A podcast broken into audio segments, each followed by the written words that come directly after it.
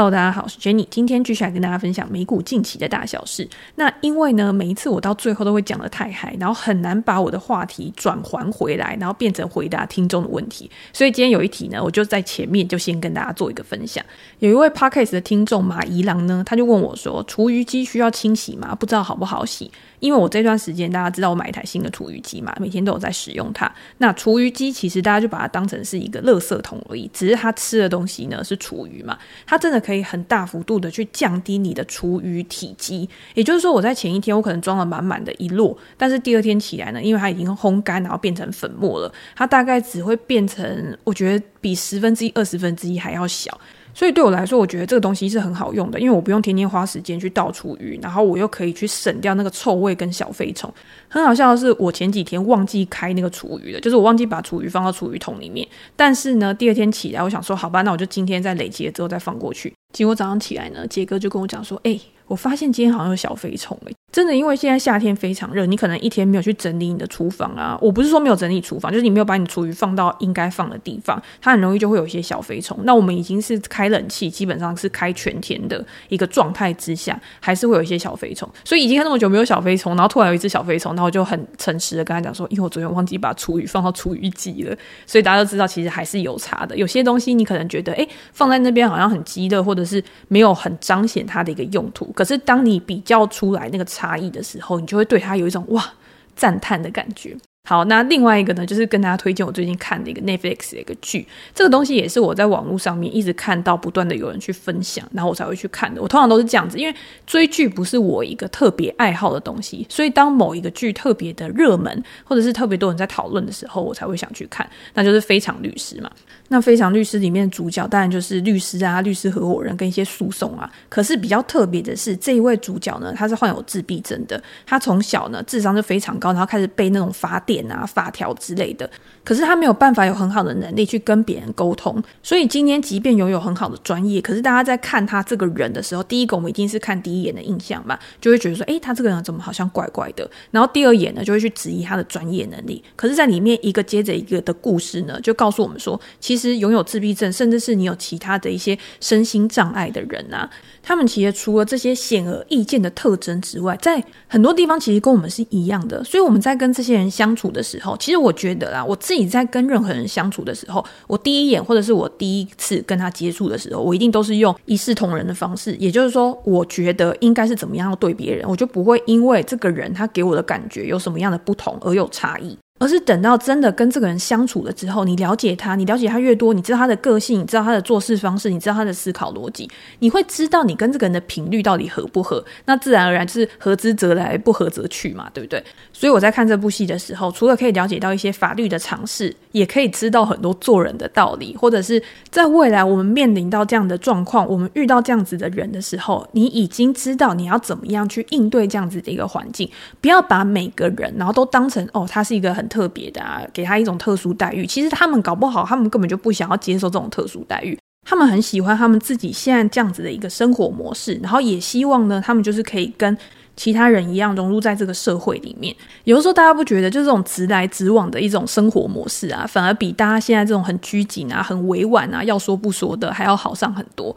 反正就是很建议大家去看这部戏啊，我自己会觉得非常好看。它唯一的缺点呢，就是它还没有完结篇。我上个礼拜呢，用一天的时间，然后直接追完十集嘛。然后十集完之后，我就想说，哎，怎么没有结尾？然后去看，原来还有六集还没有上映，非常期待它的结局到底是什么。那另外还有看一部电影，就是《灰影人》。《灰影人》我觉得还蛮好看，它好像是小说改编的吧？我觉得里面剧情呢，算是爽片吧，所以你看起来就会还蛮刺激。然后它的整个速度是非常快的。那个时候看完之后呢，杰哥就跟我讲说：“诶，我觉得把那个脸啊换成汤姆克鲁斯的话，可能就是不可能的任务续集了。”就讲完之后呢，整个就冷掉，你知道？好，那我们现在呢，继续来讲，就是跟美股相关的东西。在昨天呢，美股大家可以看到有一个很大幅度的反弹，这个还蛮符合我们之前就是说。如果今天它在反弹之后，它已经过了前面的一个低点，那就表示说它这一次的力道可能是比较强的。那我自己会假定说，这个趋势是可以延续的。这段时间其实也有读者来问我说：“诶，如果我今天错失了前面的一个低点的话，我要怎么样去做买进？”大家要知道的一件事情，就是在反弹或是在上涨的过程当中，虽然我们在这一两年常会看到所谓的 V 转行情，可是如果你在二零二二年来看的话，其实 V 转这件事情已经变得很少了。这个也比较符合过去去的一个正常的一个习惯，也就是当一档股票它在历经了一段时间的重挫、大幅度的下跌之后，通常会有需要筹码的一个整理。让它可以重新的蓄积能量，然后蓄积反弹的一个力道，这个是比较正常的一个状况。可是呢，因为过去资金非常宽松的一个环境嘛，所以导致说，诶，我手上资金很多，所以我就直接砸下去，才导致 V 转的情况有这么多。今年以来呢，这个状况就是被逆转了嘛，因为包括缩表升息，其实都让市场的资金开始变得比较保守了，可能转移到比较防御型的资产上面也有，所以导致像过去的成长股啊，或者是一些投机性比较大的股票，它就没有办法像之前一样有一个这么好的一个表现。所以，如果现在我们看大盘，大盘已经有一个蛮明显的反弹了嘛。如果你去看其他的股票，不管今天是大盘或者是个股，它在它反弹的过程当中，它通常是会反弹一阵子，然后有些可能之前被套的人，他开始去卖出股票。那在这种多空交界的时候，你就会发现它开始做一个横盘整理。在横盘整理之后呢，可能长期看好这家公司或长期看好未来走势的人呢，还有陆续的进入到市场，然后慢慢的再去把股价做一个推升。这就会让我们在线图上面看到的是涨一段，然后整理一下，涨一段整理一下，这个就会是一个比较健康的一个状况。那如果中间我们想要去进场的时候，你可以在它中间的一个小整理的格局上面去找到它的一个上下界定支撑。再分批的去做布局，我觉得这是可以的。不然你看，像最近一个月，如果像 Apple 的话，它已经上涨了大概二十几个 percent 吧。Tesla 在这一段时间已经上涨了三十几个 percent 了。中间这个过程当中，如果你没有去介入的话，你之后要再去介入，可能在你的心理上面也会觉得啊，我之前那么低的时候没有买。可是呢，我们要知道的是，很多东西就是过去就是过去了。你今天讲说哦，那我十年前买 S M P 五百指数的时候更低，但是你回不到十年前。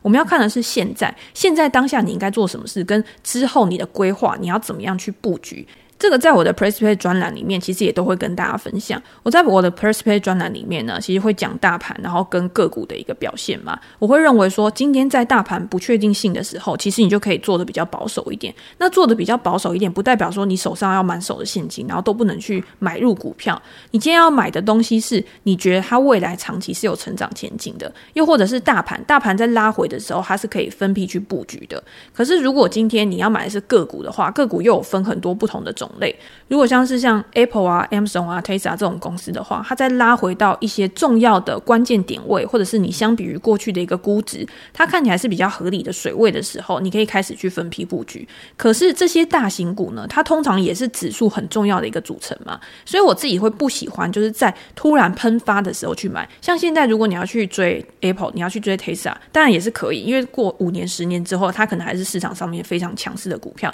可是，在短期，你的资金放进去。之后，它可能会有一些账面上的亏损，它可能会拉回。那这些资金报酬率账面上的一个波动，你有没有办法去承受？所以呢，在这样的资金配置上面，怎么样会是比较好的一个策略？这个是我们在专栏里面会去讨论的。你可以先做大盘，然后再加入个股，或许会是一个比较好的选择。又或者是在某一个时间点，你在风险可控的情况之下，你可以比较大胆的去进场，这个也是另外一个策略。如果有兴趣的话，可以到专栏，然后再去看一下文章。我觉得这些思路跟逻辑呢，不只是现在，就算在以后你在投资市场上面，我觉得也是可以去持续使用的一个方法。那今天的 podcast 我想要跟大家讲的呢，是能源股，然后跟油价近期的一个表现。我不知道如果大家有记得我前几集有讲的话，因为我们常常会讲到油价的部分嘛，我都会说能源股其实跟油价是息息相关的。如果你今天要去做能源股的话，有很多种不同的做法，可是呢，它都跟油价一定都会有非常大的一个关系。油价的涨跟跌会去左右能源股它未来的一个获利前景。那昨天呢，西方石油也就是巴菲特的一个持股嘛，西方石油公布它的财报，其实它的营收跟获利呢，都还是优于市场的一个预期的。可是你可以看到，昨天它的一个跌幅大概是六个 percent 左右，算是一个还蛮重大的一个跌幅的。那为什么会有这样的一个状况呢？当然就是因为近期的油价其实也从高档回落很多嘛。那高档回落之后，会去影响到的，也会是这些能源股它下一季的一个展望。它牵动的绝对不是只是一两家公司而已，而是一个产业它未来的一个走向。我们可以先看上一个礼拜嘛，上个礼拜因为比较大型的石油股都有公布他们的财报，包括像埃克森美孚啊、雪佛龙啊，他们公布财报之后呢，其实都可以看到是非常亮眼的一个数字。几家的能源公司在今年第二季获利呢，就已经达到了五百一十亿美元，是创下历史记录的。油价的上涨呢，为这些公司。它可以带来更多的现金流，那这些公司要怎么样去配置这些现金就会很重要了。这些公司它的一个现金流比去年呢平均来说是成长了七十个 percent，所以它可以用在股息支付，可以用在回购股票，你也可以拿去投资在你的一些资本设备上面，可以为你未来带来更多现金流的地方。可是呢，目前看起来这些公司呢，它没有很积极的在做资本支出嘛，这个是过去很长一段时间，其实像之前的 Cathie Wood 他有讲嘛，他为什么很不看好这些传统。统的一些能源巨头或者是一些老屁股的原因，就是因为他们就只会回购，他们就只会去满足他们的股东而已。可是他们这些公司没有办法去接受破坏式创新的一个风险。可是，在这种世界动荡，然后整个市场都处于一种比较保守氛围的情况之下，大家就是爱这种保守的股票，大家就是爱这种把钱还给股东的人，他们的股票嘛。所以，这跟投资者他内心的一个心态，他对于市场的一个期待，其实有很大的一个关系的。这个也是为什么今年以来能源股会吸引这么多的资金进场，然后去投资他们的股票，包括像巴菲特也是，他买了西方石油非常大的一个股权嘛。西方石油为什么今年又重新的受到市场上面的关注？除了它的获利跟它的营收表现，相比于去年那么惨的一个情况来说，真的是好上非常多。再加上波克夏它开始陆续的一直不断的去买西方石油的一个持股，目前呢，它大概是持有。一点八亿股嘛，占公司的股权呢，大概已经到了快要二十个 percent 了。所以市场一定是认为说，巴菲特一定是非常看好能源的后市啊，看好这家公司未来的一个发展，所以才会去投资它。甚至是现在市场就会觉得说，他已经买到这么高了，未来是不是会直接就是把西方石油整个吃下来？大家一直不断的在讨论。可是我们应该要去思考的是，因为我们是一般的散户投资人，大家最常想的就是，哎，股神买那么多，那我现在是不是可以买？我现在是不是可以去投资西方石油？我们就要去想，股神巴菲特他一直以来选股的条件是什么？就我们之前对于巴菲特的认识，不管你是从自股东信啊，或者是相关一些巴菲特的书里面，你都可以知道，巴菲特他最重要的就是他想要用一个合理的价格去买进一间未来可以持续带来现金流的公司。这个东西听起来好像很简单，但是你要怎么样去衡量一家公司，它在这个产业里面是具有领先地位的，要拥有很稳固的护城河，你才有办法去巩固你的现金，你才有办法去巩固你的获利能力。我觉得还有另外一个很重要的原因，就是因为能源股通常是这种重资本的行业，重资本的行业，也就是你的固定资产是非常多的。这些固定资产其实也可以作为这些公司的一个竞争优势，因为如果你今天要跨到这个产业来，它不是随便一个阿猫阿狗都可以来，你一定要有先有资本，先有这些设备的投资，才能让这些设备在未来去生产，然后带来现金流到你的公司里面。像现在的软体公司，软体公司它可能就是进入的门槛比较低，每一个人他只要跟亚马逊啊，或者是跟微软去租那个基础设施，我就可以直接成立一个新创公司，然后软体平台，然后用这种病毒行销啊、网络扩张，然后就可以去增加我营收的一个成长。可是这些成长有没有办法在未来可以为你带来获利？这个才是去支撑长期股价很重要的个因素。那如果今天是能源股的话，我今天我的资本财就是在那边。那如果今天我产能提升，我的产能效率提高的话，那我的获利自然而然就会去提升的，所以这个东西是比较好去做预测的。那我们要去担心的，当然就是能源未来的一个供需发展啊，经济环境的一个前景啊，然后去纳入到我们的一个评量标准。好，那我们现在就先来看嘛。那巴菲特他喜欢的这家西方石油呢，在这一季的表现到底是怎么样？这一季公司的净收入呢，大概是在一百亿美元左右，比去年同期还要成长了七十九个 percent。在第二季持续经营的业务，包括像石油啊、天然气的税前收入达到四十一亿美元，经调整后的每股盈余是三点一六美元，这些数字都是优于市场预期的。那在这一季的营业现金流，大家很看重现金流这个数字嘛？流入了五十三亿美元，然后自由现金流呢也流入了四十二亿美元。在这一季的资本支出其实上升了百分之三十九。到九点七二亿美元，可是对于公司的整体状况来说呢，其实并不是到一个非常大的一个支出。公司还把现金花在了其他地方，譬如说，他在这一季回购了一千八百万股的股票，将近十一亿美元的一个金额，其实是不小的一个数字嘛。在之前呢，西方石油就有说还要回购三十亿美元的一个股票回购。所以，如果今天呢，他持续的在回购股票的话，巴菲特他持有的股份其实是会超过二十个 percent 的。那超过二十个 percent 之后，它也会列在波克夏的一个财务报表上面，就是它的获利呢，其实也会贡献波克夏整体一个获利。虽然目前看起来是没有到非常的大。好，那公司在调整体制上面呢，它除了回购股票跟它支付股息之外，它也持续的去偿还它的债务。它偿还了四十八亿美元的债务，让自己的一个负债压力可以更小。负债压力更小，对公司来说有什么好处？今天在二零二零年的时候，其实很多公司它就是因为负债比太高，它没有办法去承担这么高的一个利息支出，所以才导致公司有破产啊、被清算啊这些状况发生。可是，如果今天你的负债比小的话，你如果还是有现金进来，或者是你账上现金本来就很多，你可以去应对这种大环境的不确定性，你的应变能力是比较好的。那当然风险也就会比较低。所以在之前呢、我记得是股东峰会的时候，就有人问巴菲特说：“哎，那你为什么要买西方石油啊？你是看好它哪边？”那个时候，巴菲特就有回答，他说他在西方石油的财报里面呢、啊，他觉得他看到这家公司其实是往好的地方去走的，他持续的去改善他自己的一个体质，让公司呢是具有成长或者是投资的一个价值在。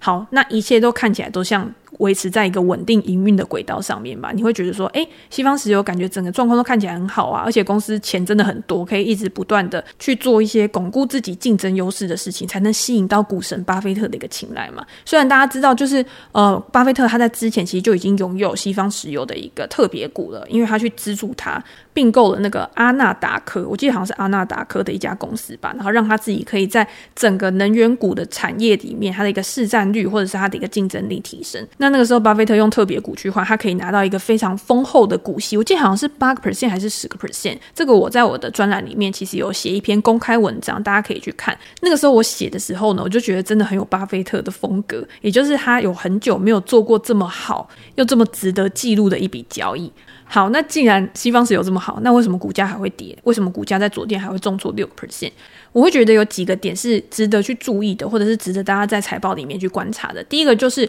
相比于第二季的一个表现，其实第一季的表现是更好的。也就是说，第二季相比于第一季的表现其实是趋缓的。我觉得我很像在绕口令。那为什么会有这样的一个状况呢？第一个就是公司提到，在第二季的时候产量大概是一百一十四万桶，比第一季的产量其实是减少的。那他对于第三季的产能呢，其实也偏向比较保守。他认为说产能其实会受到一些因素会受限。那生生产成本，如果今天我们刚刚讲嘛，因为它是重资本的行业，它的生产成本、它的固定成本其实也是还蛮重的，所以今天如果产量受限的话，就有可能会压抑到未来的一个获利能力。那第二个呢，就是大家现在很担心的经济衰退啊，或者是未来的一个石油需求可能会开始降低的时候，就算我今天产能满载，就算我可以持续的去扩充我的产能好了，可是当供给开始爬升，可是需求它没有显著的爬升的话，那是不是就会去压抑到油价的一个价格？所以这个对公司来说，可能也是另外一个比较负面的一个因素。所以我们在看能源股的时候，其实就是要去看它未来的一个供需状况，它的一个产能的影响。它今天不是像半导体说，诶，我今天产能受限，如果我今天产能开始提升的话，我下半年就会更好。而是在它产能提升的时候，需求有没有跟着上来，这个才是一个很重要的一个事情。那我们现在看到这些能源股，它的一个获利表现，其实都是过去发生的事情。可是当现在现在的一个状况跟之前不一样，或者是未来一个状况可能会有。转变的时候，那公司的股价一定是反映未来的一个现实。现在我们来看油价它的一个状况是怎样。如果大家去看西德州原油期货的话，目前是在九十一块美元左右嘛。相比于之前的一个高点，已经跌了大概二十五个 percent 左右。那第二季的时候，那个时候平均的油价大概是在每桶一百一十美元左右，所以跟现在其实差距还蛮大的。如果油价在未来没有一个进一步的推升力道，也就是没有在上涨的一个动能的话，照理来说，这些能源股它未来的一个表现一定是会比较差的，它也没有办法有一个催化剂可以去推升它的股价再次重新创我觉得这个就是一个很重要的一个因素。如果我们去看油价这两天的一个表现的话，你就可以看到油价它其实是偏向比较弱势的。昨天 OPEC Plus 他们有开会嘛，就是说有小幅增产。那通常过去呢，你今天小幅增产的话，大家会觉得，哎，小幅增产表示说供给它不会上升太多。那如果需求持续的话，那还是可以去支撑油价在一个水位上。可是昨天的小幅增产在一开始呢，它是有激励油价上涨。可是后面呢，像 EIA 原油的一个库存数据，它表现出来就是，哎，我的库存好像有上升的一个状况。所以呢，又让油价开始慢慢的去走跌，甚至是去跌破它近期的一个整理的一个支撑位。所以我觉得这里是还蛮关键，就是它有没有办法在跌破支撑之后再重新站上来，也是我们要去观察的一个重点。因为如果它跌破了支撑之后，然后又有进一步的卖压出来，那油价的下跌势必也会去打压到能源股的一个股价，它可能就没有办法像上半年一样表现得这么好。所以，我们之前在 Podcast 里面其实有提到嘛，我们就说你今天在做能源股的时候，你要先确定我自己是以一个长期的目标来持有这些公司的股票，还是以一个短期操作波段的一个角度去操作这些公司的一个股票。如果是以长期投资来说的话，第一个会看重的一定是股息，就是公司有没有支付很好的股息，然后再加上它长期的一个竞争优势，去增加它的资本利得。它不见得就是会一直保持的那么好，可是以长期来说，今天通膨啊，或者是经济成长啊，还是会持续的去推升这些公司它的一个股价表现，可能还会在一定的一个上升水准。所以在挑长期的标的的时候，通常你会去挑的是产业中的领导者，比如说像 XLE，它是能源股的 ETF 嘛，XLE 里面前两大持股艾克森美孚跟雪佛龙，它占比就大概到了四十个 percent。所以今天你去比较艾克森美孚、雪佛龙跟 XLE 他们的一个值利率的时候，如果今天前两档就是个股，它的值利率是高于 ETF 的，那搞不好你去持有这些个股，其实相对来说是比较适合的。因为假设今天嘛，我们的产油成本，产油成本大概是在四十块到五十块之间。那今天只要这个油价它可以维持在一定的水准的话，它就可以用来支付正常的营运啊，或者是股息稳定的一个发放，不会随便去帮你删减股息。现在的油价，即便它是在九十多块嘛，九十多块相比于它的一个成本，其实也还有一段蛮大的一个距离。所以产业或者是市场的一个变化，比较不会去影响他们未来的一个政策发展。也就是说，你可以把它当成一个固定收益的一个来源。可是如果是以短线操作来说，比如说像西方石油好了，我觉得巴菲特他一定是想要以长期持有的一个心态，才会去买下这家公司。在未来，可能他还会做一些能源转型啊，一些投资。我记得西方石油好像说他在某一年，就是二零多少年的时候，他会开始去着重在，甚至是全部致力于在这种能源转型的一个部分。那对巴菲特，因为还有很多的公用事业，很多的的缘故。那可能对公司来说就是一个比较好的一个辅助或者是一个加成的一个效果。可是对于一般的投资人来说呢，西方石油它的值利率大概不到一个 percent，所以它在这种长期的收益来讲，你有没有办法就是跟着公司它未来的一个投资，或者是在没有一个固定收益这么丰厚的一个情况之下，你还愿意去持有这家公司？这个就是大家要去思考的。以短线操作来说，永远思考的就是另外一个层面，也就是说，股息收益可能不是我最主要想要去思考的东西。我最想要思考的是这家公司的获利可持续性，而且重点是这家公司获利成长的可持续性，才会去支撑它的资本力的持续的一个暴增。那支撑能源股获利可持续性的，又还是要回到油价这个部分。油价还要持续的去上涨，它才有办法去带动他们获利的持续上涨嘛。那很多投资人他可能没有思考这一点，他就觉得说，哎，现在能源股现在油价都还是维持在一个很高档啊，然后能源股还是算所有产业里面最强的一个公司，那我还是去追加能源股，结果反倒到最后，你有可能是被套在这种高点上面，这个风险反而是大家一定要去考量到的。我们在之前有跟大家讲说，当市场都不看好某一个产业的时候，后反而是你应该去研究它的时候，当市场全部一致，大家都看好某一个产业的时候，你反而可能要稍微保守一点，稍微冷静一下去思考，为什么大家都。反应一致了，为什么大家都看法一致了？从本来觉得说能源股是垃圾，然后到能源股全部变好棒棒，然后科技股本来都是像捡到宝一样，然后都是看起来就是前途一片美好，可是在这段时间呢，却被大家又慢慢的视为是垃圾了。可是你有看到很多的一些比较好的公司，其实，在之前的一个短暂的一个打底形成的一个过程当中，其实现在有一些公司都已经有一个蛮明显的一个反弹格局了。那在这个反弹的过程当中，你当然还是要去追踪这家公司的一个营运表现，它的一个财务体质。但是呢，我觉得相对于一年前或者相对于几个月前来说，现在的价格跟之前的价格比，一定是差非常多的。如果你今天真的想要去长期投资某一些好的产业、有成长前景的公司的话，现在搞不好才是去投资那些公司最好的一个机会。那当然，我们也不能保证说哦，未来一定就是会一直上涨啊，都不会再拉回，因为现在大家看到联准会的一些官员出来，又会放一些比较鹰派的声音，就说在通膨还没有显著的下滑之前，他们还是维持可能九月还是要升息两码、三码这样的一个说法。他们的这个态度转变，当然有可能是一时一时的，也就是在一阵一阵的，在之后，其实这个礼拜又有非农就业数据嘛，然后在之后 CPI 数据啊，或者是油价持续下滑的一个情况之下，可能他们之后的说法又会改变。那我们只要知道说一个大方向大概是怎么样就好了。知道这个大方向之后啊，其他很多时候你只要去分辨说哪一些是杂讯，哪一些是短期的现象，哪一些是短期的因素，然后我们就更可以在这种长期趋势下面，在拉回的时候去找到更好的买点，然后让你的投资报酬率可以持续的增加。那今天就先跟大家分享到这边。如果大家有任何想要讨论的话题，或者是想要讨论的主题的话，也欢迎留言给我评价。我们在之后呢，可以在哪 podcast 里面做一个讨论。那今天就先跟大家分享这边喽，拜拜。